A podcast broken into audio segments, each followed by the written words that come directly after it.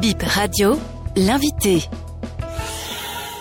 Yaya Garba, président de la Fédération du Nord de pétanque. Le championnat du monde de pétanque démarre en septembre 2023 au Bénin. Où en sommes-nous pour les préparatifs? La préparation du mondial que le Bénin veut abriter du 8 septembre au 17 septembre. On a déjà mis toutes les sous-commissions, 10 sous-commissions en place. La sous-commission sélection nationale, la sous-commission infrastructure, accueil, hébergement, restauration, euh, marketing, communication. En ce qui concerne l'infrastructure, ils ont confié à Sirat et Sirat a déjà désigné une entreprise pour mettre en place le terrassement de l'emprise. La fédération internationale est venue par deux fois tenu des réunions conjointes avec le ministre et nous-mêmes pour voir à quel niveau nous nous trouvons en ce moment. Donc voilà globalement en termes de préparation ce qui va être fait. Dans le rang des guépaboulistes, comment et où se déroulent les stages de préparation? Il y a un centre international de formation à Calavi, à Djadjo plus précisément. Donc c'est dans ce centre que l'équipe nationale est en train de faire sa mise au vert. On avait fait une première mise au vert de 17 jours. Ensuite, euh, ils sont allés faire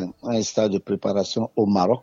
Ils sont entrés là. Ils vont faire le stage tournant au niveau de toutes les ligues régionales. Ensuite, ils seront à, à Lomé et ainsi de suite. Et le Bénin sera représenté par les mêmes joueurs ayant participé à l'édition de 2016 où y a-t-il de nouveaux boulistes? Non, il y a un seul rescapé qui est le capitaine de l'équipe Biomarcel, qui avait participé à l'expédition de Madagascar. Mais les autres, c'est des jeunes joueurs, mais très talentueux quand même. Parce qu'ils ont déjà fait leur preuve à Tunis en 2018 et en Espagne. Donc, euh, c'est avec eux qu'on a fait la dernière Coupe du Monde en Espagne. Nous avons eu la Coupe des Nations, mais renforcée par d'autres jeunes qui sont là. Nous avons aussi euh, des femmes qui sont en préparation, qui n'avaient pas joué euh, à Madagascar parce qu'il n'y avait pas Open ou des femmes à, Madagascar. Mais là, maintenant, elles se préparent aussi. Nous ne sommes pas très avancés au niveau des femmes, mais elles sont là. Nous avons huit femmes.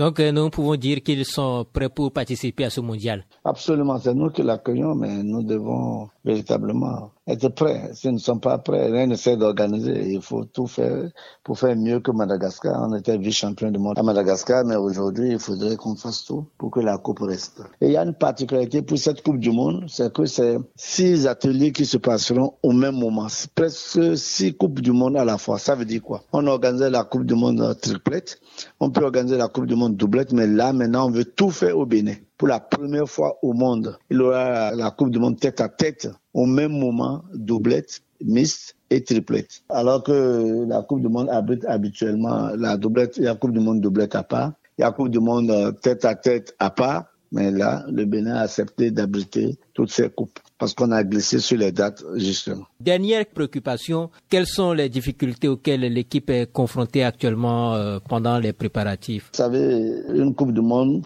il aurait fallu qu'on puisse euh, se déplacer et aller faire des masters, par exemple, en France. Et, euh, on n'a pas suffisamment de moyens. Ils sont allés au Maroc, envoyer 15 personnes dans un stade de formation pendant 8 jours, une dizaine de jours au Maroc. Il aurait fallu qu'on puisse aller en France, qu'on puisse aller aussi dans d'autres pays. Mais il y a la question de, de moyens qui se pose un peu. Mais nous sommes fiers du gouvernement parce que nous avons une subvention de 100 millions, on n'a jamais eu ça. 100 millions, c'est beaucoup, mais c'est en même temps pas très suffisant pour faire tout ce qu'on veut. Ça limite les ambitions.